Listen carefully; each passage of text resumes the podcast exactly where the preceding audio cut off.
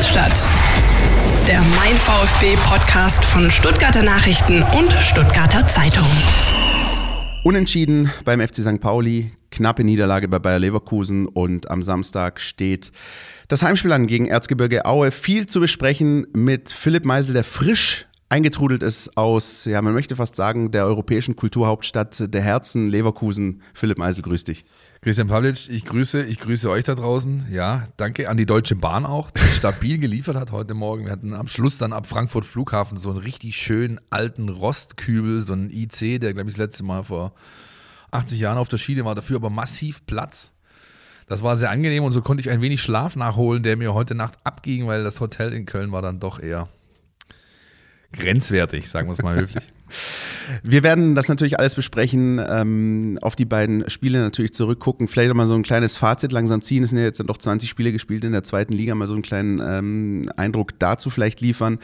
Ja, und dann auch Positives, äh, vor allem mit Blick auf das Pokalspiel, die neue Rasselbande, möchte man fast sagen. Ähm, also die jungen Wilden kehren wahrscheinlich möglicherweise zurück, wer weiß es. Das war zumindest einwechslungstechnisch. doch nicht so ab, wahrscheinlich möglicherweise. Ein, tu mit dein, ja, ich brauche Füllwörter. Ich muss ja irgendwie, weißt du, ich, ich zähle hier die Punkte auf, Philipp, und dann muss ich mir irgendwie Füllwörter ausdenken, bevor ich immer so schweige. Es gibt kein Zeilengeld beim Podcast. Ja, da hast du auch wieder recht. Und wir werden auch nicht irgendwie nach Minuten bezahlt, ne?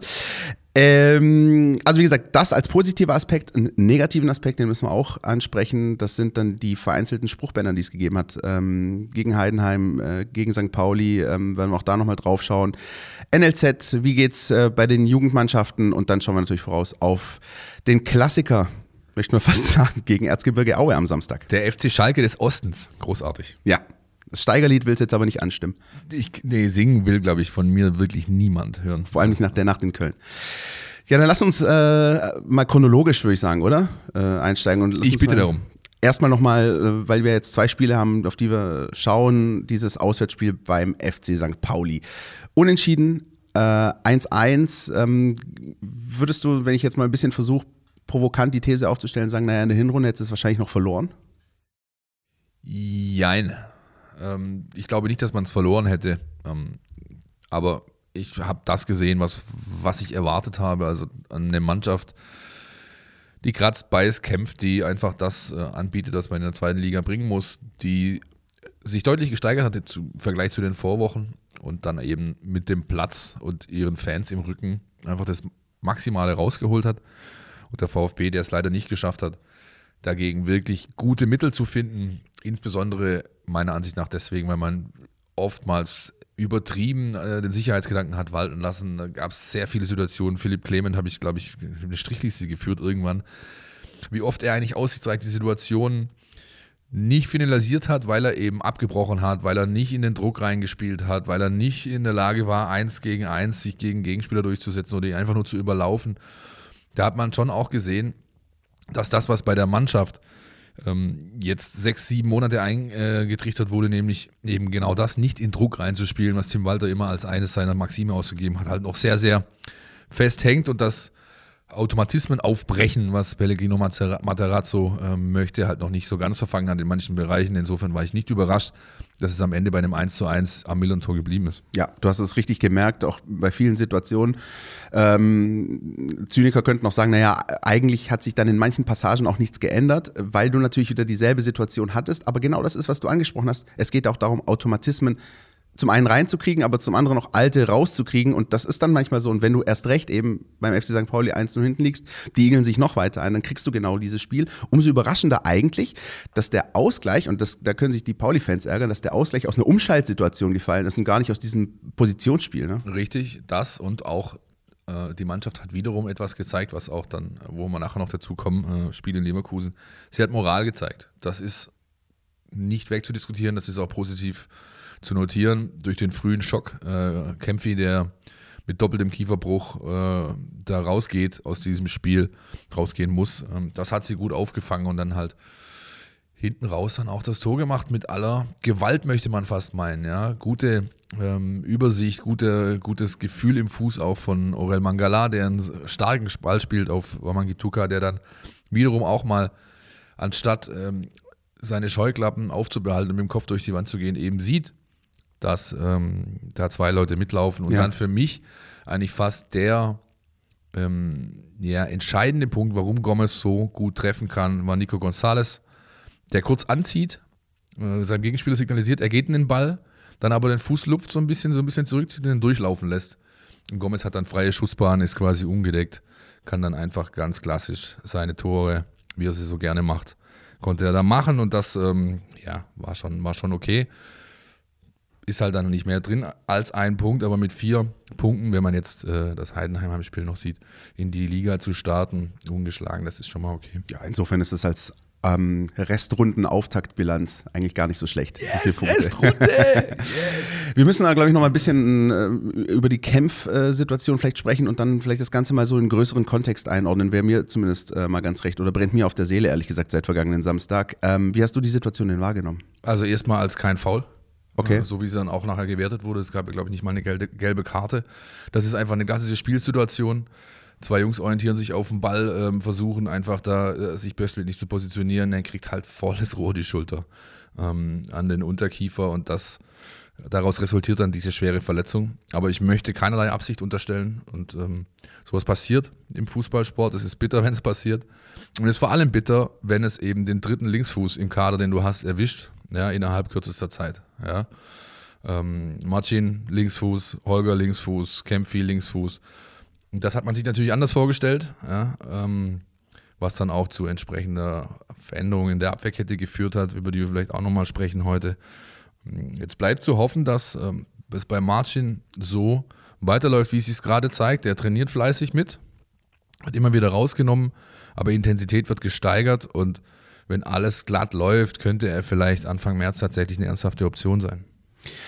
Ja, das ähm, muss ich ganz ehrlich sagen, ähm, hat, ich habe es im Fernsehen geschaut und äh, sah echt übel aus. Ähm, ich bin der Meinung, dass man es abpfeifen muss, ähm, weil äh, auch wenn es ein normaler Zweikampf war, wie du sagst, sehe ich auch so, stimmt, aber trotzdem ist es einfach too much. Also ähm, äh, muss auch sagen, der Kollege muss Miyaichi. Ab, abpfeifen, aber ich finde es halt Ja. jetzt nicht, also grob verwarnungswürdig finde ich es nicht. Das ist halt ein Foul, wie es passiert. Ja, also Gut, aber inwiefern ist es sozusagen ein Unterschied, ob er ihm jetzt ähm, den Kiefer mit, mit der Schulter wegdonnert oder mit dem Ellbogen? Nur weil der den Ellbogen einsetzt, im Zweifel, es ist genauso ein risikoreiches ein Einsteigen um, gewesen. Es geht um, naja, nein, nein. Also für mich war es für mich war es äh, grob, grob unsportlich und auf jeden Fall auch eine gelbe Karte. Ja, da habe ich zu lange Abwehr gespielt, um da auf deiner, auf deiner Linie zu sein. Ähm, ich persönlich hake das ab unter solche Sachen kommen vor. Ähm, oftmals gehen sie glimpflich aus, in dem Fall gingen sie nicht glimpflich aus. Ich sehe das wirklich nicht so eng, aber steht er offensichtlich alleine da, zumindest hier in dieser Kabine. Ja gut, im Zweifel, wenn einer von uns beiden eine Meinung hat, dann steht er im Normalfall alleine da. Das ja, ja, ist so, wenn man zu ja. zweit da ist. Ähm, würdest du die Situation trotzdem irgendwie sehen im Kontext zu anderen, sag ich mal, Kontakten, Zweikämpfen, Verletzungen, die schon passiert sind in dieser Saison in der zweiten Liga beim VfB? Es häuft sich ja irgendwie. Yes. Jein, also es häuft sich, es häuft sich halt zumindest die, dass es gravierende Verletzungen gibt. Das ist wirklich ungewöhnlich. Das fängt ja schon an in der Vorbereitung, als es irgendwie Sascha Kalajdzic in, äh, beim FC St. Pauli der Schweiz übrigens, beim FC Winterthur erwischt, ja, bei diesem, bei diesem Testspiel, ähm, auch da mit, sag ich mal, zumindest teilweise Gegnereinwirkung. Ähm, Marcin im ersten Spiel mit dem Kreuzbandriss. Ähm, Borna Sosa gegen Borna Wiesbaden. Sosa gegen Wiesbaden, Daniel Didavi ähm, und, und, und. Also es trifft den VfB schon relativ hart und dann kommt aber wiederum äh, positiv zum Tragen, dass der Kader halt die Breite hat, um das halt auffangen zu können. Und dann auch wieder, was auch positiv ist, das hat man gegen Leverkusen gesehen, dann halt auch der Raum da ist, mal für den einen oder anderen Jungen sich zu zeigen und Chancen zu bekommen. Jetzt ähm, sind 20 Spiele gespielt in der zweiten Liga. Und ich muss für mich ganz persönlich sagen, ich habe jetzt äh, auch lange gewartet, ich habe mir da die Spiele angeguckt. Ich finde aber nach 20 Spielen kann man schon noch mal so eine kleine Bilanz ziehen. Und ich bin jetzt einfach mal, äh, liebe Mama, verzeih mir, dass ich jetzt solche Wörter in den Mund nehme. Mir geht diese Holzhackerliga langsam auf den Sack. Ähm, und das meine ich nicht irgendwie überheblich, so nach dem Motto, ja, der VfB, so die, die, die, die Brasilianer aus Schwaben, die da alle spielerisch an die Wand spielen, sondern mich, mich nervt dieses, ähm, dieses auch Hochgejesse, dass man dann immer von, von leidenschaftlich verteidigenden Gegnern spricht, von ehrlichem Fußball. Ich finde, das ist ein Scheiß. Ähm, nicht, ich will nicht, auch nicht alles über einen Kamm scheren, aber jetzt spätestens St. Pauli war für mich so der, der Tropfen, der das fast zum Überlaufen gebracht hat. Du spielst auf einem Kartoffelacker. Das ist, der ist sowieso schwer zu bespielen. Klar für beide Mannschaften, aber du hast es mit einem Gegner zu tun, der gar nicht an diesem Spiel großartig teilnehmen will. Der sucht seine Chance, erzielt auch ein sehr schönes Tor. Respekt an Fährmann. Aber in Darmstadt, in Sandhausen, ähm, in Heidenheim hat es angefangen im Sommer. Das ist alles, das sind Umstände, mit denen der VfB umzugehen hat. Aber ich finde, das hat für mich das hat für mich einfach auch mit dieser romantisierenden Einstellung nichts zu tun. Das ist teilweise, was dem VfB da begegnet, ähm, überhart, auch in der, in der Summe der Verletzungen. Und ich ähm, hoffe, ehrlich gesagt, gerade, wir werden auch noch über das Pokalspiel gegen Leverkusen sprechen, was eine ganz andere äh, Note irgendwie hatte. Äh, ich hoffe, dass, dass es alles für den VfB aus Sicht des VfB gut geht und er irgendwann so schnell wie möglich aus dieser Liga rausgeht, ist meine Meinung. Willst du etwa die beste zweite Liga aller Zeiten kritisieren? ja? Wahrscheinlich. Es ist, es ist langsam, man guckt sich das an. Ein Spiel, zwei Spiele, aber nach 20, finde ich, kann, kann ich mal diese Meinung vertreten. Ja, das kannst du und das ist, das ist vollkommen legitim, aber ich frage, Gegenfrage, hast ja. du, was, was hast du denn erwartet, sagt Zement? Ja, also es ist halt nun mal so, dass das, dass das so eine Liga ist, wo das Niveau nicht arg viel höher ist. Und was das Stichwort körperliche Härte angeht und Auslegung von Regeln, dann sage ich zwei Dinge. Erstens, es ist in gewissem Maße vollkommen in Ordnung, körperlich hart zu spielen, solange es fair passiert. Das ist erlaubt im Rahmen der Regeln dieses Spiels. Und das Zweite ist, da wirst du dich sicherlich gut dran erinnern, dass äh, der ein oder andere VfB-Verantwortliche in der Vorrunde keine Möglichkeit ausgelassen hat, sich mit Schiedsrichtern anzulegen, äh, Regelauslegung zu, äh, zu kritisieren. Und dann ist es leider, auch wenn das vielleicht ähm, viele nicht hören wollen, aber leider halt ein Stück weit auch menschlich, dass die Gilde, die entscheidet über die Regelauslegung, entsprechend empfindlich reagiert. Und das haben die Schiedsrichter wochenlang getan. Ganz oft waren Situationen, die, 50, die berühmten 50-50-Situationen, mhm. die du eigentlich in beide Richtungen auslegen kannst. Da ist eigentlich fast immer die Entscheidung kontra VfB gefallen. Und das hatte auch was damit zu tun, wie der VfB sich einfach in dieser äh, Gemengelage präsentiert hat. Ohne jetzt da jemanden wirklich auf den Finger, mit dem Finger auf jemanden zu zeigen, so der und der ist schuld. Nein, aber man hätte das ein oder andere deutlich besser moderieren können, deutlich besser mit seiner, mit seiner Favoritenrolle äh, umgehen. Und das ist nicht passiert. Und dann freut sich natürlich jede Mannschaft, wenn sie den VfB zu Gast hat zu Hause und weiß, sie hat heute das Spiel des Jahres. Du hast einfach jede Woche Pokalspiel und diese Atmosphäre, dieses, diese Gemengelage hat der VfB lange, lange Zeit nicht angenommen und schafft es auch bis heute nicht, das konstant anzunehmen. Ich bin gespannt, wie es gegen Aue wird, ehrlich gesagt. Definitiv. Weil da kommt wieder so eine Zeckentruppe. Und äh, werden wir auch noch äh, nachher drüber sprechen, auch Dirk Schuster weiß schon da, mit welchen Mitteln er zumindest mein den VfB spezieller Freund Dirk Schuster, da habe ich vielleicht ja. nachher noch eine, eine Anekdote parat. Ja, die äh, ist notiert, warte hier, zack, okay. Ähm, machen wir gleich. Äh, ja, also gerne, wenn ihr Meinungen dazu habt. Ich habe mich da auch am Wochenende ein bisschen umgeschaut, äh, auch über die sozialen Kanäle. Da gibt es auch solche solche und solche Meinungen. Was haltet ihr denn davon? Ähm, wie ist das zweite Liga zu hart? Ist es ehrlicher Fußball? Ist es doch so toll? Ist es die beste zweite Liga aller Zeiten? Meldet euch gerne jederzeit bei uns. Dann lass uns mal zum Spiel gegen Leverkusen kommen. Und bevor wir jetzt da in die Tiefe einsteigen, möchte ich erst mal hören, was mein Mitfahrer, der mit mir quasi gerade auch hier angekommen ist, wieder zurück aus dem Rheinland, Carlos Rubina, dazu zu sagen hat. Querpass, der Kommentar unserer Redaktion. Zurück aus Leverkusen ist beim VfB Stuttgart erst einmal Regeneration angesagt. Die Spieler waren heute im Kraftraum. Sie dürfen sich ein bisschen erholen, um dann für die kommende Aufgabe am Samstag gegen Erzgebirge Aue wieder fit zu sein. Es herrscht äh, durchaus Zufriedenheit bei den Vasenkickern. Sven Mislintat, der Sportdirektor, spricht gar von einer Top-Leistung, die die Mannschaft in Leverkusen abgerufen hat. Das äh, kann man einerseits durchaus sehen, weil sie taktisch klug gespielt hat, weil sie auch Chancen hatte, das Spiel auf ihre Seite zu drehen.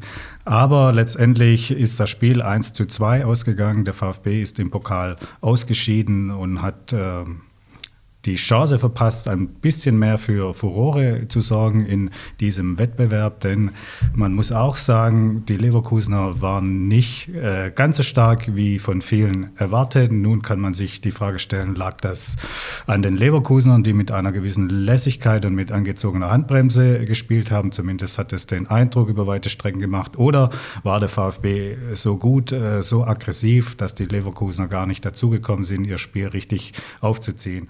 Wahrscheinlich wird es eine Mischung gewesen sein. Letztendlich ist es aber aus meiner Sicht so, dass dieses Spiel keineswegs ein, ein wahrer Maßstab für den VfB darstellt. Erstens, weil der VfB ja immer noch Zweitligist ist und er in Leverkusen als Außenseiter aufgetreten ist mit Außenseiterfußball. Das heißt, hinten stehen und kontern, das ist immer noch das einfachste Mittel im Fußball. Das hat der VfB äh, ganz gut hingekriegt. Am Ende war es sogar so, dass sie leidenschaftlich äh, auf das 2 zu 2 gespielt hatten und äh, Matteo Klimowitz die große Chance hatte, die Mannschaft in die Verlängerung äh, zu bringen. In der Gesamtbetrachtung äh, war es aber ein Spiel, äh, in dem ich äh, gemessen an dem Pokalspiel äh, Bremen gegen Dortmund zum Beispiel es an Intensität habe äh, irgendwie vermissen sehen. Auch die Emotionalität war so nicht äh, gegeben. Von einem Pokalfight, in dem der VfB äh, kurz davor war, den Sieg für, zu erringen, kann man irgendwie nicht sprechen. Es war eine ordentliche Leistung, es war eine taktisch gute Leistung mehr, aber auch nicht. Und gegen Aue werden ganz andere äh, Tugenden und äh, Qualitäten äh, gefragt sein, als einfach nur äh, schnell laufen und aufs Tor zu schießen. Da braucht es spielerische Lösungen. Da muss der VfB sozusagen Pässe durchs Nadelöhr bringen, durch die Auer Abwehr, die sicher gut eingestellt sein wird von Dirk Schuster. Den kennt man ja äh, hier in Stuttgart, weil er die Kickers trainiert hat, weil er lange beim KSC gespielt hat. Ein äh, sagen wir es mal höflich, äh, giftig, giftiger Spieler ist er gewesen und so werden auch seine Mannschaften auftreten. Also.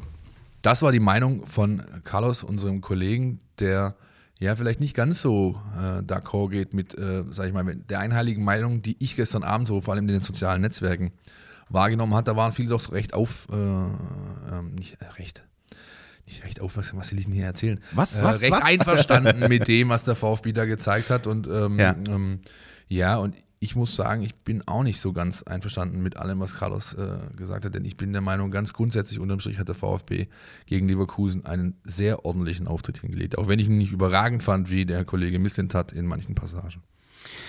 Unter dem Strich verpasst der VfB nach dem 1-2 in Leverkusen das erste Viertelfinale ähm, seit der Saison 2015-16. Ähm, es war von der, von der Färbung her natürlich ein ganz anderes Spiel. Das haben auch alle vorher gewusst, dass es nicht so wird wie in der zweiten Liga. Ähm, wie siehst du, was mich interessieren würde, also ich, ich finde, die Meinungen gehen vor allem auseinander bei, bei Leverkusens äh, Einstellung. Meinst du, die, die waren auch selbst natürlich nicht zufrieden mit ihrer Leistung nach dem Spiel? Haben die so ein bisschen schleifen lassen aus deiner Sicht oder den VfB nicht ernst genommen oder was war da los? Die haben, glaube ich, nicht ganz erwartet, äh, dass der VfB ich glaube, sie wurden ein Stück weit ausgecoacht, ehrlich gesagt. Okay. Ähm, die haben erwartet, dass der VfB mehr mitspielt. Und das hat er eben nicht. Sondern er hat immer wieder gelockt, äh, hat tief gespielt, falsche Neun mit Didavi, hat äh, teilweise ähm, also eine Dreierkette nochmal vor der Abwehr aufgezogen und dann durch schnelles Umschaltspiel und viel über die Flügel versucht, die unter Druck zu setzen. Der Kollege Bosch äh, war in der Pressekonferenz nach dem Spiel richtig angepisst, auf Deutsch gesagt. Ja, der war also, für seine Verhältnisse ging der so- sogar schon fast aus dem Sattel, hat seine Mannschaft so in den Senkel gestellt. Die wäre also richtig schlecht gewesen und hätte in den ersten 45 Minuten zu keiner Phase dieser 45 Minuten äh, zu ihrem Spiel gefunden. Und er hätte sich nicht gewundert, hätte der VfB eine 2 zu 0 Pausenführung da ähm, ja, mitgenommen, die auch drin war, gewesen wäre, hätte man die eine oder andere Situation konsequenter ausgespielt oder wäre Wamangitukas äh, Kracher da an den, ans Kreuzeck halt reingefahren. Ähm, ja, und dann war halt auch immer so ein bisschen so dieses Leverkusen ist halt Leverkusen. Ja, die sind immer so. Wie meinst du das? Ja, die sind halt, das ist eine Mannschaft, die, oder ein ganzer Club, der, der eigentlich immer so sich hochambitioniert gibt, der aber nie wirklich in der Lage ist, auch diese hohen Ambitionen konstant auf den Rasen zu bekommen, obwohl er einen Kader zusammengestellt hat, ähm, oder, oder einen Kader sein eigen nennt, der natürlich äh, international spielen muss, ganz ehrlich, wenn man nur die, die Namen sieht und die Qualität, die damit dahinter verbunden ist. Und das bringen die halt nicht oft so auf den Platz. Und wenn dann ein Gegner kommt, der ihn vermag, äh, weh zu tun vermag. Und das hat Materazzo mit einem super Matchplan gestern geschafft. Das war einer der positiven Faktoren. Wir haben ja letzte Woche darüber gesprochen, als ich gesagt habe, vielleicht tut es der Mannschaft gut, wenn sie mal nicht diese Favoritenrolle hat, wenn sie einfach mal aus der defensiveren Warte agieren kann. Und das wurde auch von allen Verantwortlichen gestern angesprochen. Äh, Mislintat hat das Zitat geprägt, ähm, es tat uns ganz gut, mal nicht den Ball zu haben. Ja, das hat man einfach deutlich gesehen. Der VfB hat da meines Erachtens ja, äh, so fast das Optimale rausgeholt. Wenn dann nur ein, zwei Situationen, beispielsweise der lange Lauf von Nico Gonzalez, also äh, kurz nach der Halbzeit, als er dem eingewechselten Tar einfach davon rennt, hat ihm, haben ihm halt die drei, vier Körner gefehlt, um das Tor dann zu machen. Ja, aber es waren schon Situationen dabei, wo das Spiel hätte auf äh, VfB-Seite kippen können. Und insofern, ich war echt zufrieden mit dem, was ich da gesehen habe. Ich bin äh, zuerst mal froh, dass du gesagt hast, äh, dass du nicht gesagt hast, dass der VfB das Optimalste rausgeholt hat aus dem Spiel, sondern äh, Shampoo, Herr Meisel. Nein, äh, hat er nicht. Hätte, hätte, er das gemacht, hätte er gewonnen. Ja, das ist doch logisch. Ja, nicht, ja? Das, nicht das Optimalste, sondern das Optimale. Ich wollte dich eigentlich für deine Grammatikkenntnisse loben. Ja, ja. ja, ja Man sieht, Philipp Meisel hatte eine kurze Nacht. Ja, ey, das ähm, war echt bitter, Mann. Ich was ich aber äh, stark fand, du hattest es gerade von, von den O-Tönen von äh, Pellegrino Matarazzo, was, was auch wirklich ja, ungewöhnlich ist, aber auch da finde ich sehr respektabel, ist, dass Fabian Bredlo sich nach dem Spiel äh, den Medienvertretern gestellt hat und da ähm, ja zu den Situationen, die Tore sahen einfach verdammt dämlich aus, ja. sich aber da dann eben dazu ge geäußert hat. Beim zweiten gehe ich das nicht mit.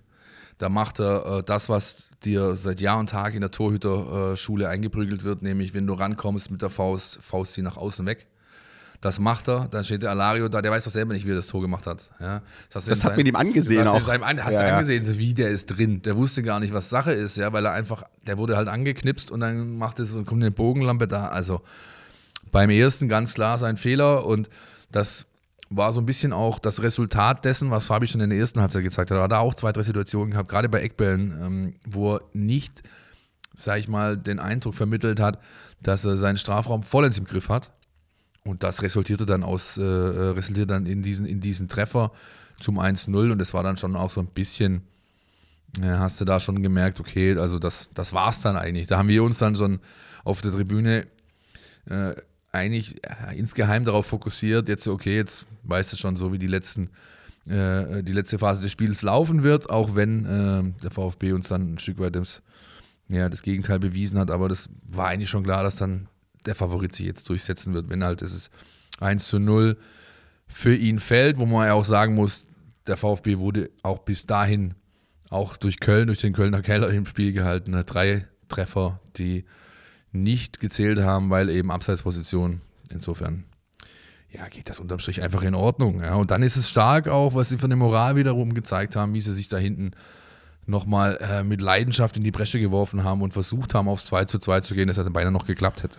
Und jetzt kommt natürlich das große Aber, nämlich das, ähm, dass man auch unter vielen Kommentaren äh, zum Spiel bei uns, bei meinem VfB lesen konnte, aber auch ich habe mich dann gestern Abend noch mit ein paar Fans unterhalten und ähm, die heben natürlich völlig zu Recht alle den Zeigefinger und sagen jetzt, Obacht, bloß jetzt nicht wieder sich auf dieser Leistung irgendwie ausruhen und sagen, ja, wir haben jetzt ja aber mit einem äh, Champions League-Teilnehmer toll mitgehalten und hätten eigentlich mit ein bisschen Glück auch gewinnen können äh, und dann mit dieser Einstellung Larifari in die nächsten Spiele gehen, das wäre natürlich tödlich sportlich. Nee, das sage ich auch gar nicht. Und das ja. hat auch Carlos, finde ich, gut durchklingen lassen vorher in, in, in, seinem Beitrag, in dem er eben sagt, jetzt hast du halt wieder äh, nochmal 14 Spiele die andere Situation, nämlich dass du halt die Mannschaft bist in der Favoritenrolle, die Mannschaft, die den meisten Ballbesitz haben wird, die Mannschaft, ähm, die Lösungen, Konzepte entwickeln muss, solche Defensivkonzepte von Gegnern oder Bollwerke zu bespielen, auseinanderzureißen ähm, und da im Idealfall zu dominieren. Insofern darfst du dir gar nichts drauf einbilden. Im Gegenteil, was du einfach ähm, sehen konntest, war, dass da, dass da ja, eine Truppe da ist, die wirklich äh, ja, ihr Herz in die Hand genommen hat. Und das wird dir helfen die nächsten Wochen. Definitiv. Und ich glaube, ähm, dabei können wir es noch bewenden lassen.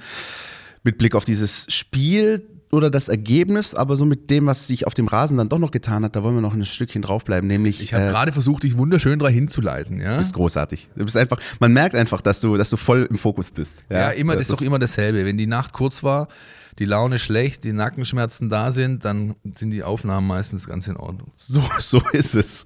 Ähm, gestern äh, wir nehmen äh, wie immer am, Donnerstag auf, ähm, das Spiel am Mittwoch, also am vergangenen Mittwoch müsste man eigentlich korrekterweise sagen.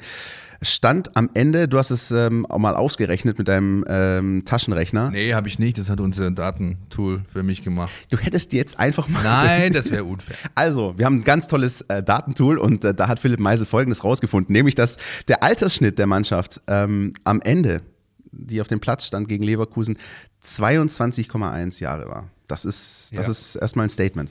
Das ist ein Statement. Noch dazu hat äh, der zweitjüngste Spieler jemals beim VfB, glaube ich, nur Timo Werner war jünger, Ja. sein Debüt gegeben mit Lilian Eckloff, hat seine ersten Profiminuten im Brustring absolviert. Clinton Mola, der von Chelsea FC kam, ähm, auch ein ganz blutjunger Kerl, wurde reingeworfen. Roberto Massimo mit Wadenproblemen übrigens war der Grund, sonst hätte man ihn draufgelassen. Ähm, ähm, hat dann zu einer kleinen Positionsrochade in der Abwehrkette geführt. Und äh, Teto Klimowitz, der auch schon länger ähm, keinen Profi-Einsatz mehr hatte, dafür in der zweiten Mannschaft äh, in der äh, Ende der Hinrunde überragend gespielt hat. Diese letzte Chance, Die verdammt. drei kamen Ah. rein und ähm, haben das, haben ihre Sache sehr, sehr gut gemacht. Ja. Äh, auch da gab es entsprechende Zitate, auch Lob. Ähm, hören wir nachher gleich noch, aber auch Missintat, der gesagt hat, das ist genau der Weg, den wir gehen wollen mit solchen jungen Leuten. Und das hat sich gestern eben gezeigt, dass sie wirklich nicht abfallen auf dem Niveau. Und das war doch schon ein positiver Fingerzeig. Und ganz ehrlich, für mich fast die cleverste Aktion, die Nico Gonzalez gemacht hat im ganzen Spiel, dass er nämlich diese lange Flanke von Eckloff abtropfen lässt vom Kopf in den Rückraum. Klimowitz äh, läuft da ein und ist ein Tick, also er hätte, sein letzter Schritt hätten zwei sein müssen. Ja, so eher so ein Trippelschritt, dann wäre er nicht in Rücklage gekommen und dann hätte er vielleicht tatsächlich den VfB in die Verlängerung gebracht. Dem war nicht so, trotzdem noch ein positiver Abschluss. ähm, War die stärkste aus Aktion des Spiels, fand ich. Ja, war richtig Ja. gut gemacht, Ja. natürlich, klar. Und da siehst du halt auch, ja, dass, äh, dass halt da auch ein gewisses, gewisses Spielverständnis von Eckloff da ist, der es halt erkennt. Der erkennt einfach, ich muss jetzt diesen Ball da ganz rüber spielen. Er spielt ihn auch so, dass Radetzky nicht rankam. Ja. Der hat es zwar versucht, hat es nicht geschafft und dann ja, ging es leider nicht so aus, wie, wie ähm, es hätte sein können. Wollen wir mal kurz hören, was der Trainer in der Pressekonferenz nach dem Spiel gesagt hat? Sehr gerne. Clinton haben wir reingebracht, weil ähm, Roberto dann Probleme hat im Wade. Dann musste ausgewechselt werden. Und äh, Clinton ist eine gute Option für den, für den Außenverteidigerposition. Habe ich Pascal auf die rechte Seite gebracht und dafür Clinton links. Äh, hat die Sachen auch ordentlich gemacht. Ähm, klar, immer, immer Luft nach oben und auch ein paar Szenen, die wir nochmal zusammen durchgehen müssen, um zu schauen, ja, wie, er sich, wie er sich weiterentwickeln soll. Dann äh, haben wir Lee und Teto gebracht. Es ist aus meiner Sicht nicht mutig, wenn man äh, das Gefühl hat, dass sie auch Leistung bringen werden. Ja, und das, das zeigen die auch im Training, haben die in die Vorbereitung gezeigt, dass sie dazu fähig sind, Leistung zu bringen auf diesem Niveau. Auch wenn Lee äh, junger Jahrgang U19 ist, äh, hat er ein gutes Spiel gemacht, hat auch das letzte Chance äh, auch mit vorbereitet. Teto hat auch, äh, war aktiv, war präsent und wie gesagt, es ist kein Mut, wenn man das Gefühl hat, dass es gut ausgehen wird. Ja, interessant, dass er, dass er es nicht als mutig äh, empfand, diese Jungs äh, reinzuwerfen, weil er eben gesagt hat, sie haben, sie haben mir so viel Fingerzeige geze- gegeben im Training, dass sie in der Lage sind, auf diesem Niveau Leistung zu bringen. Deswegen habe ich ihnen einfach mal die Chance gegeben und man muss auch überlegen, da sitzen Leute draußen wie Hamadi Al-Gadoui und so weiter. Ja? Also das ist wirklich eine Ansage gewesen vom Coach. Ein schönes Zeichen des, des Trainers, der, ähm, ja, und was auch das, was natürlich die Fans sehen wollen, ist doch ganz klar, man redet hier seit Jahr und Tag und es gibt es ja auch immer wieder in, in, in Schüben von jungen Wilden, seit den 70er Jahren unter Jürgen Sundermann ähm, kommt das immer wieder zum Tragen. Das willst du sehen als Fan, das ähm, gibt dir Identifikation, äh, das, ähm, ja, und die Jungs haben es wirklich, wirklich gut gemacht. Und man darf natürlich auch nicht nur die drei nehmen, man muss mal überlegen, Nico Gonzalez ist 22, der Orel Mangala ist äh, 21, 22. Ähm, ähm, wen haben wir noch? Nat Phillips ist 22. Also das sind schon, das sind ja nicht nur die drei Küken gewesen, sondern es waren halt fünf, sechs, sieben auf dem Platz und das gibt mir schon Hoffnung, dass Materazzo auch in Zukunft da keine Rücksicht auf arrivierte Namen nehmen, nehmen wird, wenn er eben sieht, pass mal auf, das hat mir die Trainingswoche aufgezeigt, das passt gut zum Gegner. Auch das ist ein großer Unterschied, finde ich, zu den Wochen zuvor, vor Weihnachten. Dann handle ich entsprechend. Wunderbar. Äh, hätte ich besser nicht zusammenfassen können. Ähm, nee, aber das ist wirklich das, wo, wo man auch merkt, wenn man sich auch mit Leuten unterhält und äh, sich selbst, äh, mein Bruder da noch gemeldet zum Beispiel und man sagt, hey, cool, dass die einfach jetzt mal zum Einsatz kommen. Und du hast vor allem mit diesem Spiel gestern gegen Leverkusen da einfach auch nicht viel kaputt machen können. Es ist auch nicht so, dass du die irgendwie bei einem völlig demoralisierenden Spielstand einwechselst, sondern auch in einem Moment, wo du durchaus noch Hoffnung hast, wo du, wo du einfach ihnen noch zeigst, ich setze Vertrauen in Das, dich. ist, war, das war genau der stärkste Ja. Fingerzeig. Genau, Ja. das ist der. Es wäre einfach gewesen bei einer 3-0-Führung Genau. gegen, gegen äh, Sandhausen oder bei einem 0-5 in Leverkusen die zu bringen. Das ist easy. Das kann jeder. Da brauche ich nicht brauche ich mich nicht hinstellen, mich rühmen für meine Entscheidung pro Jugend. Aber er hat es gebracht, als das äh, Spiel auf der Kippe war. Und das ist eine ganz klare Ansage, finde ich sehr positiv. Weniger positiv ähm, waren Dinge, die sich äh, während der Partien gegen Heidenheim und äh, St. Pauli äh, im VfB-Block zugetragen haben. Ähm, ja, Spruchbänder, die da ausgerollt wurden mit äh, ja, sexistischen, äh, abwertenden äh, Kommentaren. Ähm, und viele fragen sich, ähm, woher kommen die denn jetzt plötzlich? Was ist denn da plötzlich los? Hast du, ähm, Philipp, du bist ja auch so ein bisschen, äh, sag ich mal, szenekundig, irgendeine Erklärung dafür, wo das plötzlich herkommt? Und warum in dieser, in dieser Häufigkeit im, im neuen Jahr plötzlich? Ich, eine Erklärung habe ich nur eine, die ist aber jetzt auch nicht unbedingt vielleicht äh, zielführend. Ja, das ist Profilierungssucht. Mhm. Diese Gruppe, die hat das, ähm, die gibt es noch nicht so lang, die Südbande, die sind ein relativ junger, junger Verbund, die möchten sich halt vielleicht einen Namen machen und suchen dann halt die schlechtmöglichste aller Varianten für sie aus. Das, äh, ja, weiß ich nicht. Also ich, ich verstehe ja dieses, ich verstehe wie, wie Fans drauf sind und äh, worum es ihnen geht. Ja, ich habe da auch ein längeres Stück die Tage darüber geschrieben. Ne? Meine Stadt gegen deine Stadt, wir gegen euch auf den Ringen. Das ist natürlich ein Kampf, der da ausgefochten wird und dann möchte man natürlich für sich entscheiden. Äh, den kann man aber finde ich anders angehen. Und zwar nicht, indem man irgendwelche Spruchbänder bringt äh, mit deutlich äh, unter der Gürtellinie zielenden Inhalten, mit klarem aus jeder Zeile, oder eigentlich waren es keine Zeilen, aus jedem, jeder Silbe triefendem Sexismus, sondern man könnte halt einfach mal versuchen, sich komplett auf seine Farben zu fokussieren und den Gegner einfach mal so zu dominieren. Ja, das wäre mein Ansatz. Ja, ich bin auch äh, so in dem, in, ich habe es auch früher oft so gehalten, eigentlich immer so gehalten, wenn ich selbst noch mit meinen Kumpels im Blog stand. Ich habe nie ähm, den Gegner irgendwie verschmäht und großartig gepfiffen, sondern ich habe versucht, meine Mannschaft anzufeuern. Das ist halt ein grundsätzlich ein, Grund, äh, ein Grundsatz, wie ich, wie ich an so eine Sache rangehe als Fan.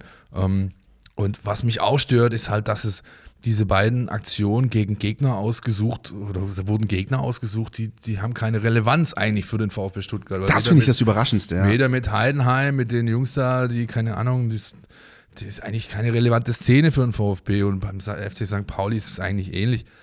Zumindest, ja, vielleicht von der Relevanz her ein bisschen anders gelagert, aber es ist eine Gru Gruppierung, mit der kein, keine grundsätzliche Rivalität äh, steht. Also ich fand es einfach völlig deplatziert und steht dem VfB Stuttgart überhaupt nicht gut zu Gesicht ähm, mit einem ähm, Vorstandsvorsitzenden, äh, der sich vor Jahren schon geoutet hat, mit einem neuen Präsidenten, der sehr eindeutige Einstellung hat zu diesen Themen und dann auch zum Glück, was daraus, was daraus dann wurde oder das, was, ja, dass, dass man sich eben auch seitens des Vereins einen Tag später deutlich positioniert hat, war sehr wichtig und ich hoffe jetzt da einfach ein Stück weit auch auf die Selbstreinigungseffekte, die in so einer Kurve da sind. Ja, das ist, ähm, wir wissen alle noch, wie es äh, Ende der 80er, Anfang der 90er in deutschen Kurven zuging. Ja, da hat ähm, war Hooliganism und äh, äh, ein klarer Rechtsruck völlig, völlig normal, auch in Stuttgart.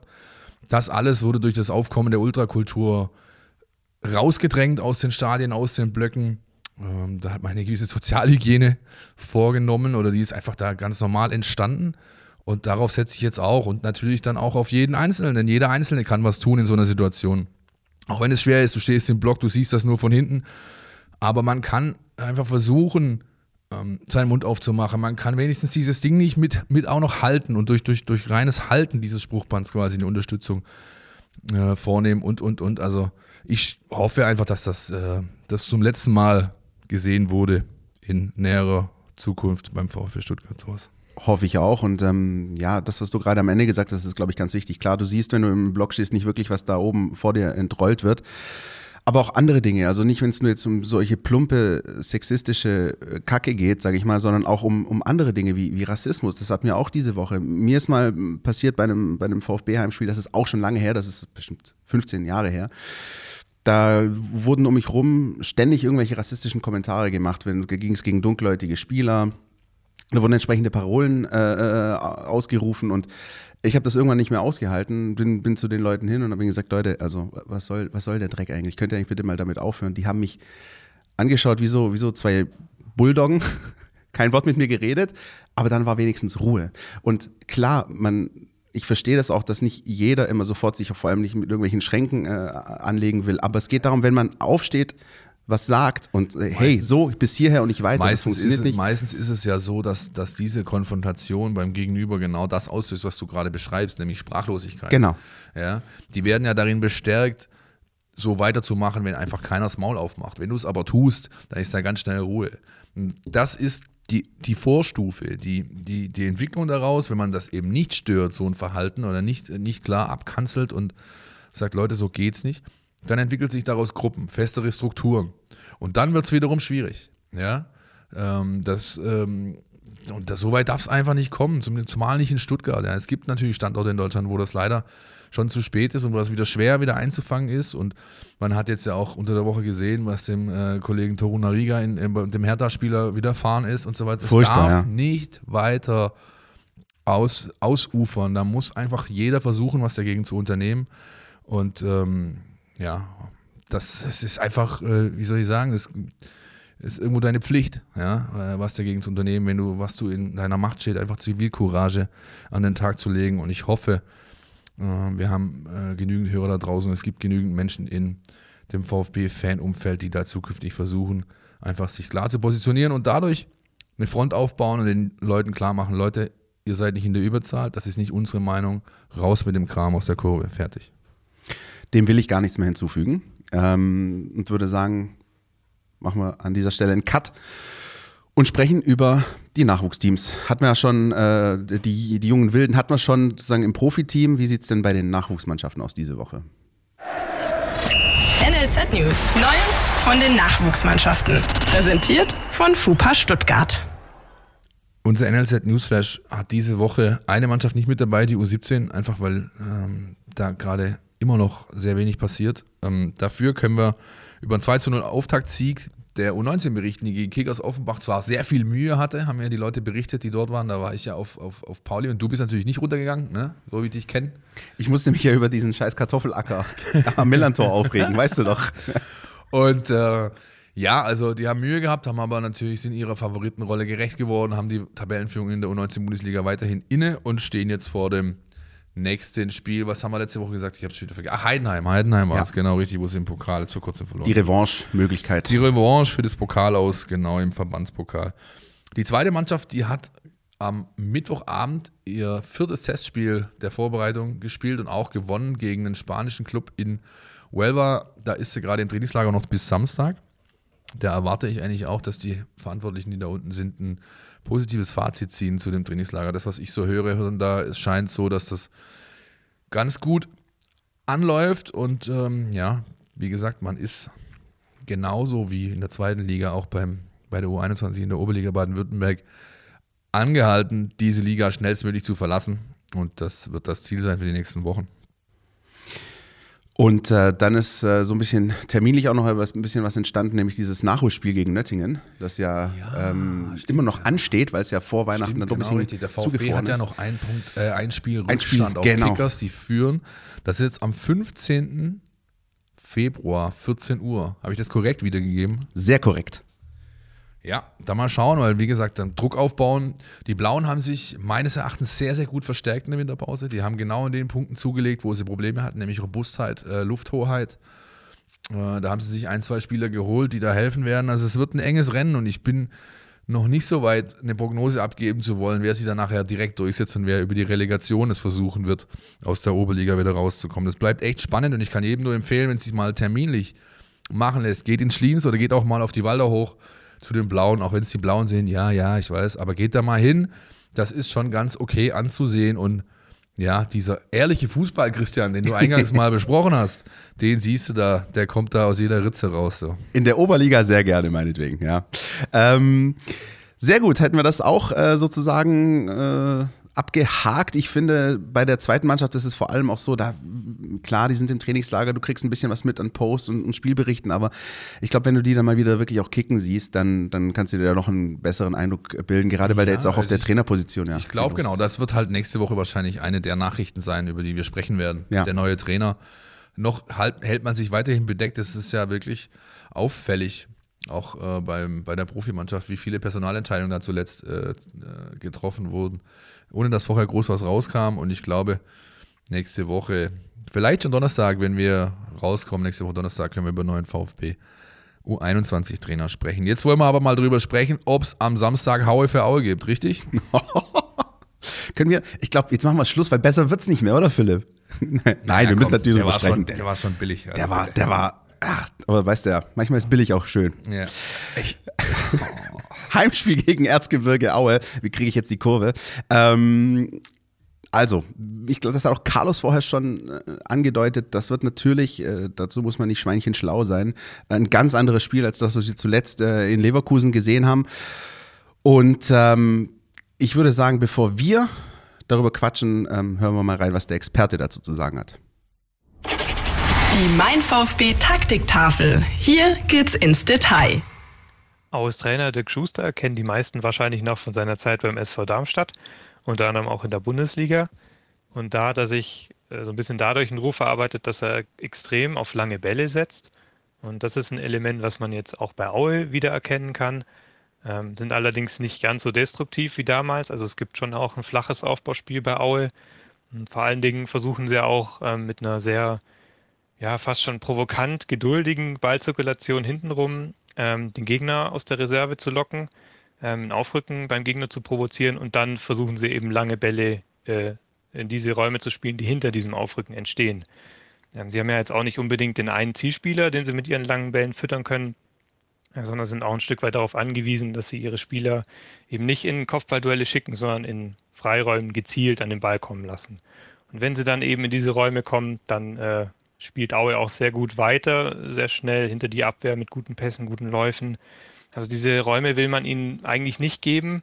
Deswegen ist es gerade für eine Mannschaft wie den VfB wichtig, wenn sie es versuchen, hoch anzulaufen, ähm, dann sollten sie es auch mit maximaler Konsequenz und Intensität tun und wirklich auch Druck auf den Ball bekommen, weil dann werden Aues lange Bälle auch ungenau und dann kann man Aue auch dominieren. Und wenn man dann den Ball hat, dann äh, sieht man sich meistens einer Fünferkette gegenüber mit einem sehr kompakten Mittelfeld davor. Und zuletzt war es meistens ein 5-2-1-2. Ähm, das ist so eine Formation, wo man relativ klar sagen kann, was die Stärken und Schwächen davon sind. Also eine Schwäche ist zum Beispiel, dass man halt, wenn du nur ein oder zwei Spieler pro Linie vor dieser Fünferkette hast und die dann auf den Flügel verschieben, dann gehen dir halt relativ schnell die Spieler aus, logischerweise.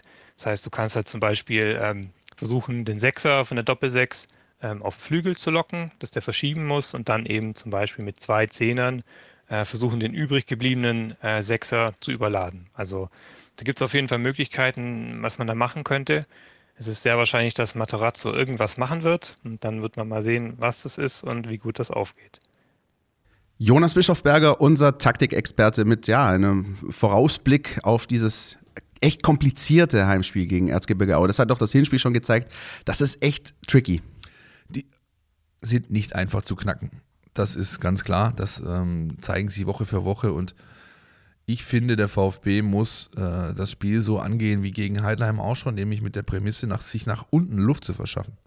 Ja, das hat äh, Dirk Schuster auch schon angekündigt, der äh, Trainer von Erzgebirge Aue, mit dem wir in dieser Woche sprechen könnten. Das Interview könnt ihr dann bei uns auf den Portalen lesen und natürlich auch über die App wird das abrufbar sein. Jetzt ist deine Zeit gekommen, Philipp Meisel. Erzähl mir die Anekdote zu Dirk Schuster. Dirk Schuster hat einmal dafür gesorgt, das war in der Anfangszeit meiner, meiner sag ich mal, journalistischen Tätigkeit, als ich über Fußball an, äh, anfing zu berichten. Äh, damals hier noch für ein Printerzeugnis hier in der Stadt unter anderem. Und da erschien eine wöchentliche Kolumne äh, über den VfB 2 und auch die Kickers, die haben damals in der dritten Liga in einer gleichen, in der gleichen Liga gespielt. Und die gefiel Herrn Schuster überhaupt nicht. Dann hat er sich irgendwann mal meine Handynummer besorgt und hat mich quasi angerufen und hat mich am Telefon zehn Minuten lang her beleidigt. Ähm, auf, also allererste Sahne. Ja, ich habe einfach, kennst du das, diese Comics, wenn dann einer so einen Hörer weghält und dann kommt so ein Orkan raus? Ungefähr so war das. Und ähm, es hatte zum Teil auch seine Berechtigung, äh, gebe ich zu. Da habe ich die eine oder andere Zeile vielleicht ein bisschen übertrieben. Jedenfalls hat der Kollege Schuster dann auch dafür gesorgt, dass ich bei den Blauen meine damalige Dauerarbeitsakkreditierung verloren habe und nicht mehr entscheiden durfte. Ach, das auch noch? Solange er da oben Trainer war. Und ähm, ich bin überrascht, dass die äh, Kollegen Nee, eigentlich bin ich nicht überrascht. Ich bin, ich bin froh, dass die Kollegen ein Interview bei ihm bekommen ha haben jetzt diese Woche, weil hätte ich angerufen, hätte man mit Sicherheit keinen Interviewtermin ausmachen können mit meinem Freund Dirk Schuster, auf den ich mich trotzdem freue am Samstag, wenn er jetzt vorbeikommt, denn ich mag den eigentlich, ja. Es ist einfach, da ist ihm irgendwie was in den falschen Hals gekommen. Anders kann ich das gar nicht so sagen. Jedenfalls waren das sehr lustige Zeiten damals. Und ähm, er schafft es wirklich auch mit diesen, in Anführungsstrichen, kleinen Vereinen auch wirklich äh, Erfolg zu haben. Also man denkt nur, mir fällt immer diese Erfolgsgeschichte beim SV Darmstadt ein. Ne? Also Nein, er ja, ist ein Mentalitätsspieler gewesen. Es Ja. ist ein Mentalitätstrainer und er braucht eine Mentalitätsmannschaft. Und diese Mannschaften hatte er bisher. Da hat es auch immer dann funktioniert. Und so funktioniert es jetzt eben gerade auch bei Aue. Die haben diese, wie, wie ich es ja vorher gesagt, das FC Schalke des Ostens. Ja, das ist ein eingeschworener Haufen. Da läuft das Steigerlied vom, vorm Anpfiff. Da ist, äh, die nennen ihr Stadion die Grube oder den Schacht. Ja, also da, da ist, da ist einfach, das ist ein ganz eingeschworenes Völkchen und es passt hervorragend ähm, zu Dirk Schuster und seinem, seinem ganzen Auftreten. Und er hat natürlich eine Mannschaft geformt, die ultra eklig zu bespielen ist. Und das wird kein einfaches, äh, keine einfache Aufgabe für den VfB jetzt am Samstag. Wie geht man das am besten an? Du wirst wahrscheinlich eine, eine große Portion Geduld brauchen äh, in diesem Spiel und äh, trotzdem musst du natürlich diese, diese immerwährende Gefahr ausstrahlen, nach dem Motto, wir sind hier immer in der Lage, gegen euch ein Tor zu schießen. Ja, das ist ein, musst- eine Gratwanderung. Ne? Nee, du musst halt vor allem versuchen, finde ich, wenn du so, einen- so einen kompakten Defensivverbund vor dir hast, musst du vor allem versuchen, ihn ins Laufen zu bekommen. Wenn du das schaffst, ähm, dann gehen Lücken auf. Ja? Ins Laufen zu bekommen, das entwickelst du am besten über Spielverlagerung, kurze Kontaktzeiten pro Spieler, ähm, immer wieder mal den Diagonalball einstreuen, wie es auch gegen St. Pauli in Ansätzen zu sehen war, halt nie dann konsequent zu Ende gebracht wurde.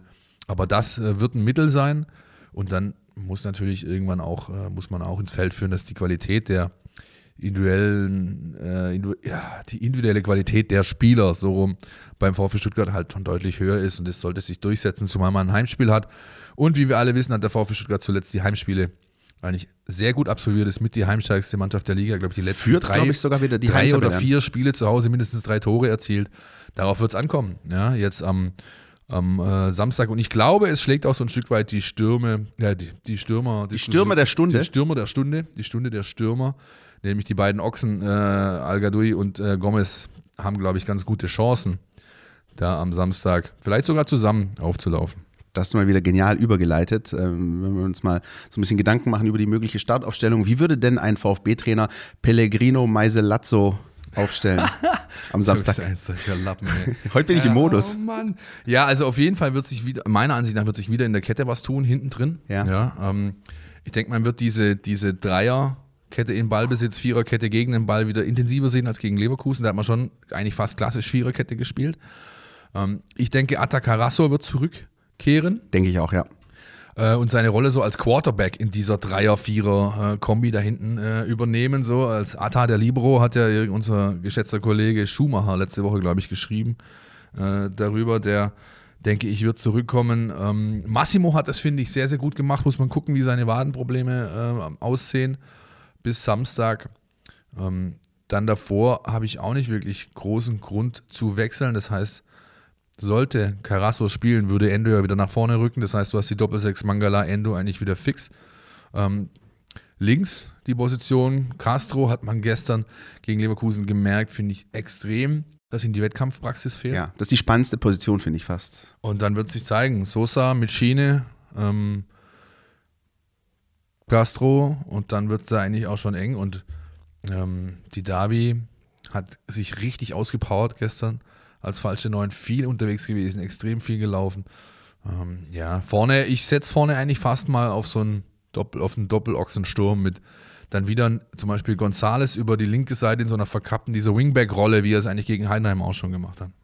Das ist, glaube ich, genau, das wollte ich gerade auch ansprechen. Ich glaube, wenn man sich die Aufstellung anschaut, die gegen Leverkusen gespielt hat, ähm, da war die Geschichte, diese beiden großgewachsenen Stürmer draußen zu lassen, das war, glaube ich, schon auch so ein bisschen eine Entscheidung auf das Aue-Spiel hin, weil du die da, glaube ich, in, Ja. in, mit vollem Akku brauchen wirst. Absolut, beide. ja. Absolut, das äh, habe ich so wahrgenommen, auch in den Gesprächen nach dem Spiel. Ja. Warten wir es einfach ab. Es ist jetzt eigentlich ein bisschen viel Glaskugel, aber ich äh, gehe davon aus, dass zumindest einer von beiden starten wird. Wenn sie auch nicht zusammen starten, aber einer von beiden wird starten. Das war jetzt noch Glaskugel, Glasklar, wie es dann ausgegangen ist, ähm, wissen wir am Samstag gegen 15 Uhr und in der nächsten Woche unterhalten wir uns dann drüber, ne? So ist es, Christian. Dann würde ich sagen, machen wir jetzt Klappe zu, Affe tot für heute, oder? Ich wäre da jetzt für mich ganz okay, ja. Ich hatte viel zu viele Kraftausdrücke heute, bevor noch einer kommt, weißt Die du? schneiden wir natürlich alle nicht raus. ja. So, herzlichen Dank. Ich hoffe, es hat euch ein bisschen Spaß gemacht zum Zuhören. Wir freuen uns natürlich immer, wenn ihr das Ganze auch kommentiert bei uns, uns eure Meinung wissen lasst. Äh, ihr kennt unsere Profile auf Instagram, Facebook und Twitter unter meinVfB. Ihr könnt uns eine E-Mail schreiben at info at meinvfb.de und einfach so mit uns in Kontakt treten. Dann äh, ja, freuen wir uns drauf, was wir da für spannende Beiträge von euch hören und lesen werden. In diesem Sinne wünschen wir euch ein äh, schönes Heimspiel am Samstag gegen Aue und hören uns nächste Woche. Tschüss. Ciao. Podcast Mein VfB Podcast von Stuttgarter Nachrichten und Stuttgarter Zeitung.